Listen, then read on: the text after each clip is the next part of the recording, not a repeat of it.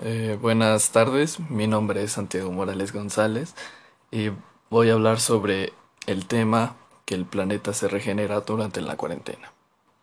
A lo largo de los años, el planeta se ha visto demasiado afectado por el mismo ser humano, ya que lo sobreexplotan o usan sus recursos mm, como si fueran ilimitados, pero en realidad no lo son. Pero este 2020 sucedió algo inesperado que iba a cambiar a todo el mundo. El surgimiento del COVID-19 que obligó a todos a quedarse en su casa para prevenir el contagio. Esto todos lo vieron como algo negativo ya que iba a parar la economía y las actividades primarias y secundarias.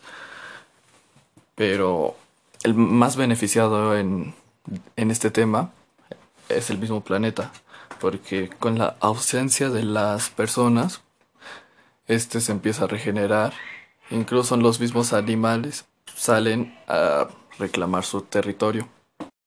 Como ejemplo radical podemos, podemos poner situaciones como en China, que es uno de los países con más población en el mundo, este con el surgimiento del COVID-19 eh, mejoró drásticamente la calidad del aire. El promedio de días sin contaminación en el aire aumentó un 21% y eso es demasiado.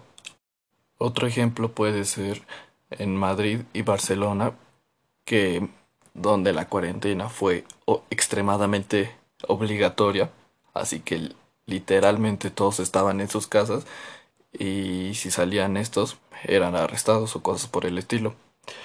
Pero igual que China, el aire se purificó, estaba más limpio. Con una cifra de 64% de porcentaje, el aire estaba más limpio. Otro ejemplo, que es uno de los más hermosos en mi opinión, es en Venecia. Mm, como debido a esto, eh, las aguas se purificaron, el agua era cristalina incluso se llegaron a asomar delfines en las bahías. O un ejemplo más cerca a nuestro alcance, en nuestro país México, en Veracruz y eh, Guerrero, las aguas se volvieron más cristalinas, la arena estaba más limpia debido a que ya no había gente que, que fuera y turistas y ese tipo de cosas, ya que son los principales contaminantes de, de todos estos hermosos ecosistemas. De esto podemos sacar conclusiones que básicamente nosotros somos los depredadores más grandes del mundo, ya que reclamamos este planeta como nuestro pero en realidad el planeta necesita nuestra ausencia para que él pueda mm, regenerarse, reproducirse, vivir sanamente. O bien podríamos aprender a coexistir para respetar eh, a, la flora y la fauna que habitan el planeta, ya que ah, el, cosas como el, exceso de caza y la sobretala de, árboles afectan demasiado el ambiente. La huella ecológica que debería de tener cada persona se está sobrepasando de los límites. Ahora bien, podemos decir que todo este proceso de contaminación puede empezar en épocas como la, la industrialización, que empezó en 1800, de 1830 a 1840, con la llegada de invenciones en Reino Unido y estas invenciones se esparcieron por el mundo, donde la gente ya creaba y se enfocaba más en lo económico y no les interesaba la naturaleza. Hay muchos materiales puros que fueron explotados. El petróleo, todos los países se peleaban por él. Y el carbón que era utilizado en máquinas como la locomotora a vapor Actualmente hay grupos ecologistas, o incluso surgieron desde antes, en el, durante el siglo XX, que estos buscaban preservar la, los animales y los tipos de plantas para que no se extinguieran por completo. Hay muchas personas que tienen el pensamiento de que pues este planeta eh, no, es, no es nuestro, en realidad que tenemos que respetarlo. Podemos habitar en él, pero tenemos que aprender a respetarlo y coexistir. La industrialización es parte del de este proceso de en la forma en que se reduce la flora y la fauna, pero también las mismas personas que no trabajan para ninguna organización son las que afectan. Podemos poner como ejemplo el guacamayo Spix azul, que actualmente está extinto, y esto se debe a la venta ilegal de pájaros, porque mucha gente los compraba y pues se los quedaba en su casa y ya no podían reproducirse y muchos en el transcurso del viaje que se le enviaba a los propietarios eh, morían. Un ejemplo más a gran escala podemos ver animales en general de la selva, que ellos habitan pacíficamente, pero con el deseo insaciable del ser humano de expandirse y encontrar recursos, eh, estos invaden sus hábitats naturales, dejándolos sin recursos ni comida para poder subsistir. O sea, la codicia del hombre ya está llegando a tal grado de que ya no podemos ni aguantarnos a nosotros mismos porque actualmente hay muchas personas que se quejan de que hay la, la naturaleza, que, que todos contaminan pero con el simple hecho de que tú seas una persona que no tires la basura en un bote de basura en la calle o no, no puedas reciclar ese tipo de acciones chiquitas, mm, muchas personas también las ejecutan y con esto, pues a gran escala, todos están contaminando básicamente. También tirar residuos al mar o incluso el exceso del uso del agua también está afectando, ya que se pronostica que para el 2030 el 80% del mundo se va a quedar sin agua potable y posiblemente eso nos lleve a nuestra extinción, perdón. Pero no todo está arruinado. Todavía tenemos el tiempo para cambiar. Con esta pandemia que está pasando y el quedarse en, casa obligatoriamente nos, nos da tiempo para pensar en lo que realmente le estamos haciendo al resto del mundo. Poder cambiar para ser mejor persona. Posiblemente los gobiernos también puedan intervenir en esto para concientizar a las personas de que pues cuiden lo, con lo que tiran y ese tipo de cosas. Pero muchos de los gobiernos se enfocan más en lo económicamente, así que ignoran todo esto y los conlleva a la avaricia. Y ya dicho todo lo anterior, eh, traje como invitada a una persona que no es especializada en el área, pero ve día a día lo que pasa en la sociedad y puede dar su opinión como ciudadana. Así que la presento. Ella es la licenciada Verónica González Guevara. Hola, ¿qué tal, Santiago? Buenas tardes. Muchas gracias por la invitación. Pues este, pues sí, es un tema muy interesante. Ok, entonces tengo unas preguntas y quisiera que me las contestaras con toda sinceridad, por favor. La primera es, ¿qué opinas en general en respecto a este tema? Pues eh, mira, yo opino, este tema es demasiado amplio. Es muy importante el tema que acabas de, de, tocar. Mira, desde tiempos ancestrales, desde los cavernícolas, siempre el hombre o el Homo sapiens en ese tiempo ha querido abarcar, ha querido crecer, inventar, expandir. Y parte de ese proceso que es eh, nato en el hombre, eh, desgraciadamente ha, venido afectando la naturaleza. Eh, el hombre ha abarcado, ha crecido, ha expandido, pero a costa de em, en la actualidad ha pasado esas situaciones con, con los poderosos. Los poderosos han crecido, la, la industria, los residuos industriales se han desechado en los ríos, en los mares, em, se han generado contaminación ambiental, todo a costa de que crezcan los, los poderíos, los, las empresas eh, grandes de, del mundo. Entonces, em, yo creo que es un tema muy, muy amplio, muy, muy importante. Yo creo que sería importante como, como, como sociedad que, que nos concienticemos de que, de que hay cosas más importantes que, que, que, el poder, que la riqueza, que el crecer, que la tecnología.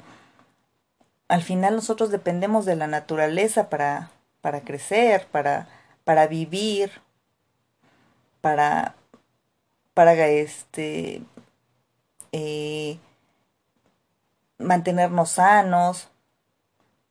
Y no, no, no lo estamos haciendo, no, no estamos respetando esa parte. Claro que, que tarde o temprano al, generar ese desequilibrio en la naturaleza, pues se han estado, han estado surgiendo las, este, las complicaciones de la naturaleza está protestando, si se pudiera decir, porque nosotros estamos quitándole su espacio natural. Yo creo que es importante lo que, como tú comentaste, que pues hay que aprender a coexistir y respetar la naturaleza. Yo creo que pudiéramos como sociedad respetar y hacer la naturaleza como parte de, de nuestra cultura. Los gobiernos simplemente se interesan en construir, en desarrollar aeropuertos, en, en desarrollar metros, en desarrollar lo que tú quieras, pero nunca, yo nunca he visto que dentro de sus planes estratégicos económicos eh, metan como estrategia el, la, la, parte ambiental, que yo siento que son los puntos más medulares que, que se le debería de dar más importancia actualmente. Interesante opinión. ¿Y qué crees que pasaría si nosotros volvemos a salir al mundo? ¿Todo regresaría a ser como antes de la pandemia? Bueno, pues yo pienso que, eh, bueno, depende de las estrategias y planes de acción que, que ahora establezcan en, los gobiernos. Yo creo que también eh, ellos tienen que desarrollar nuevas estrategias de convivencia eh, de ahora en adelante en la población y este, la manera de cómo nos relacionamos con la naturaleza, con las demás personas. Mm, ojalá que, que, bueno, desgraciadamente esta situación pues salga, como le dicen, una luz, algo bueno de esta situación, que, que se establezcan mejores estrategias para, para poder eh, crear una mejor convivencia con las personas y la naturaleza. Eh, si ahorita las personas vuelven a salir en este momento al mundo, pues va a seguir lo mismo seguiría lo mismo si es que no hay unos planes y estrategias para poder cambiar y concientizar a la población. La gente se va a sentir libre de que, ah, sí, ya pueden salir, ah, si me voy a la playa, tiro mi basura, sigo haciendo lo mismo. Entonces, yo creo que sí es importante desde los medios masivos de comunicación empezar a informar a las personas, concientizar, a que enseñarles a que respeten la naturaleza, todos todos tenemos el poder de poder de cambiarlo, pero pues falta que, que exista disposición, que se quieran hacer las cosas, que no solo se diga que, que es importante, hay que pues el gobierno y las personas hacer acciones que de verdad este incluyan eh, armonía con la naturaleza. No, no, no puede ser tanta situación que ve uno, que escucha uno en, la radio de animalitos abandonados, maltratados. Eh, tú lo ves desde hasta de la misma calle, ¿no? Vas en la ciudad y ves que van en el coche una familia y la niña tira la basura por la ventanilla del coche y los papás no dicen nada. Entonces es parte de, de crear diferentes culturas, cultura ambiental. Entonces, híjole, pues yo creo que sería importante que se aprovechara, desgraciadamente, pues ya que estamos viviendo esta contingencia, para, para generar más conciencia. ¿Y crees que si la población cambiara su manera de pensar, el gobierno y las empresas también lo harían? Bueno, más que nada las empresas y el gobierno se verían forzados a, tener que cambiar. Si nosotros como población nos unimos y eh, generamos este cambio, pues tendríamos que obligar a las empresas y al gobierno a, a que establezcan medidas de, de este, más ambientalistas de, para, para proteger la naturaleza. Entonces, yo creo que es parte de, o sea, eh, si tú cambias, yo cambio, o sea, es, es parte de, o sea, es, es un cambio en masa que se tendría que, que, generar. Desgraciadamente hay muchas situaciones eh, eh, que a veces los poderosos, por ejemplo, dan prioridad a su crecimiento económico antes que la naturaleza. Por ejemplo, prefieren extraer el petróleo, prefieren eh, podar árboles, prefieren eh, realizar construcciones más que la construcción de parques. desgraciadamente hay muchos intereses de por medio que, que habría que, que cambiar. No, no sé si sea difícil o no, pero, pero yo creo que también tiene mucho que ver el, querer, el querer cambiarlo, el querer cambiar, pero si no tiene el gobierno, más que nada principalmente el gobierno, si, si, si, le dan prioridad a, a cuestiones de intereses personales, de intereses políticos, económicos, pues va a ser difícil.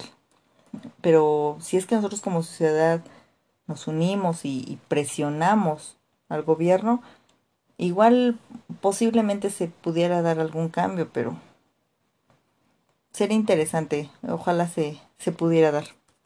Ok, y la, la última pregunta sería, si tuvieras el poder para cambiar o realizar acciones en contra de estos temas de la contaminación y así, ¿qué es lo que tú harías? Bueno, pues yo eh, le daría más poder a, la ciencia, a, a los proyectos ambientalistas. Hay muchas personas que están interesadas en hacer de este mundo algo mejor. Yo creo que esas personas, esas voces que están hablando y que, que mucha gente, muchos poderosos no los quieren escuchar, a lo mejor yo escucharía a ellos y, y, darle prioridad a, a, a, esos científicos que quieren ayudar al planeta, eh, más que este, más que otras cuestiones. Eso es lo que cambiaría.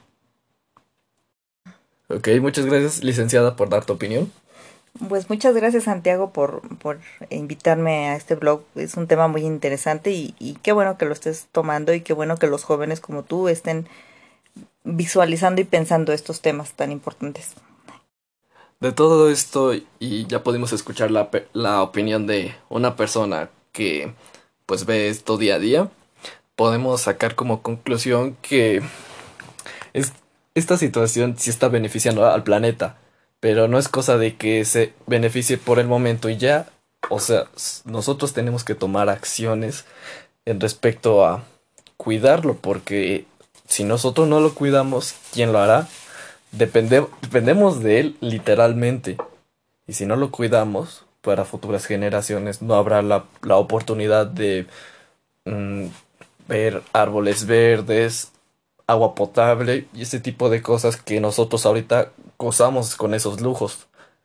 Y, y eso que es como el 30% de la población aquí en México goza de lujos como el, el agua, la luz ese tipo de cosas. La mayoría de la población no, no, lo, no lo goza y aún así los, lo que lo gozamos nos excedemos. Así que es cosa de aprender a aprovechar los recursos del planeta, pero sin excedernos. Y así todos podríamos vivir en, en una sociedad más sana y limpia. Bueno, esa sería mi conclusión. Muchas gracias por escuchar.